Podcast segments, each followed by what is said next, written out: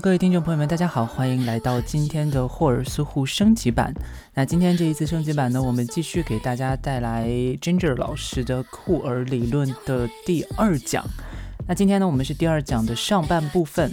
那在开始今天的这个讲义的录音之前呢，我们还是要感谢一下，就是为我们节目在爱发电上面赠送了镭射花车的各位金主爸爸们。那我们会，我接下来呢，按照他们的就是顺序念一下他们的昵称。这个顺序是没有什么就是那个特定的顺序的哈，就是不分先后。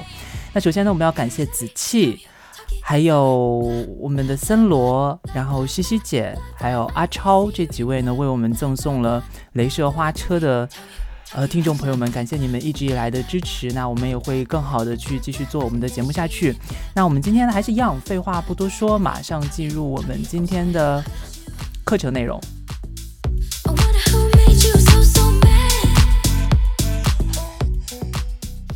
那今天呢，我们要来帮大家看一下，说库尔理论它在诞生之前，注意哦，这一段历史就第二讲的上下两节课跟大家讲的所有的历史叙述，还有我们讲的所有内容，其实它都大家都可以把它理解为是在库尔理论诞生之前发生的事情。那大家看一下我们今天的关键词，大家可能也能发现，就是其实它更多的是一些早期的内容，尤其是病理化的部分啊，就同性恋是如何被病理化的这个部分。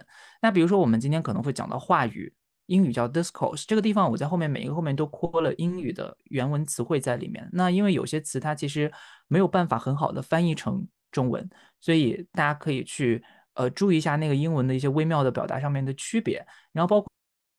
之后呢，大家在不管你是用日语去写你的研究计划，还是用日语去做你的研究，或者你用英语去做，或者用英语去跟别人讨论的时候，大家都能够找到一个最好的词哈。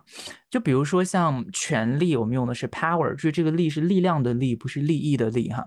嗯，生权力 bio power，这个生权力它是呃生命所具有的权利，什么样的人能生存下来，什么样的人具有生活的权利，这样的一个，所以它其实是一个比较。广泛的生的意义哈，就是一方面代表生命，另一方面代表生活。然后还有一个呢是压抑假设，这个是今天要讲的一个非常重要的理论，呃，是福柯在批判的一个很重要的理论，我们叫 repressive hypothesis。还有病理化 pathologize 无性恋，对吧？这个我们今天大概只能讲到呃这个我后面的这个多型变态倾向，这个 polymorphous。Perversity，是吧？这个写错了，应该是 M O R P H O U S 啊。呃，所以像 sexology 后面的这个部分，可能是我们后半节课要跟大家讲的。那后半节课要跟大家讲的词里面有一个比较有趣的是这个哈。你看我把它翻译成同性恋运动，但事实上它的英文是 homophile movement，对吧？一般我们讲同性恋运动，可能大家记得比较多的、印象比较深刻的是下面这个，对吧？Gay lesbian movement，或者我们讲的 gay liberation，对吧？这个同性恋解放运动。但是其实，在这个同性恋解放运动，就是在真的这个 gay and lesbians 这个 movement 诞生之前，其实，在西方社会当中，在欧美社会当中，就存在一个叫 homophile movement。OK，它跟呃，它其实也是类似一个同性恋运动，但是可能它发生的更早。那我们在下节课也会跟大家去讲一下这个更早期的历史哈。OK，所以这个是我们今天要跟大家讲的一些具体的内容。那我们先，我们先。考虑一个问题啊，下面这边写的，大家觉得库尔理论，首先啊，大家觉得库尔理论这个东西它总是关于性的吗？因为这个牵扯到库尔理论的一个定义的问题。大家想想，就是库尔理论它是一个视角，但它这个视角的核心是是什么？就是它，如果我们现在不讨论性，就是 sexuality 这个东西的话。库尔理论还可以成为库尔理论吗？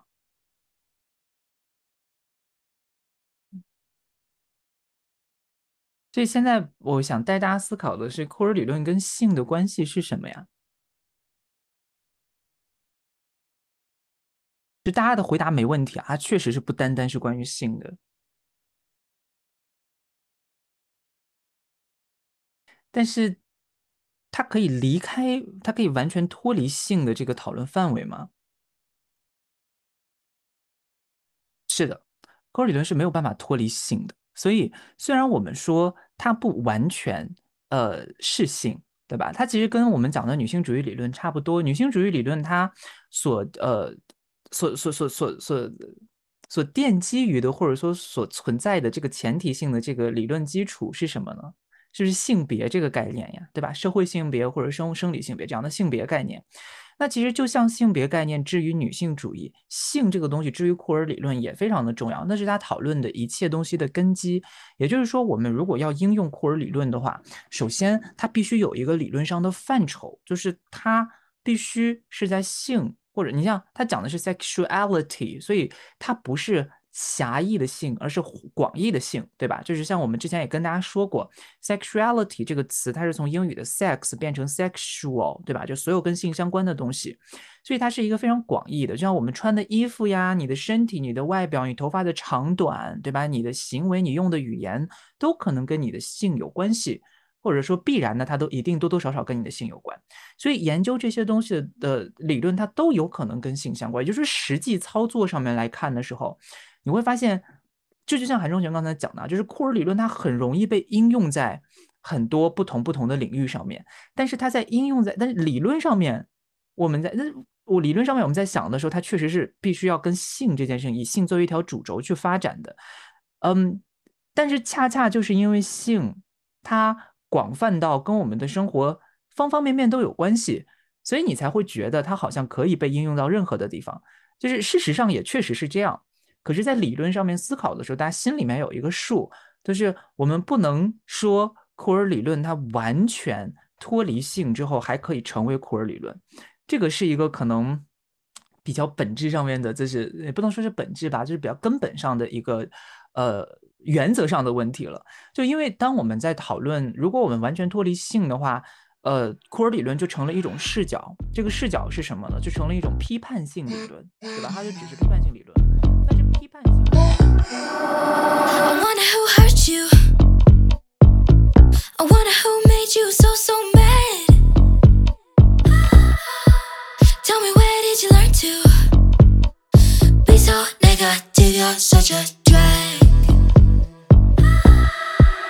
What's your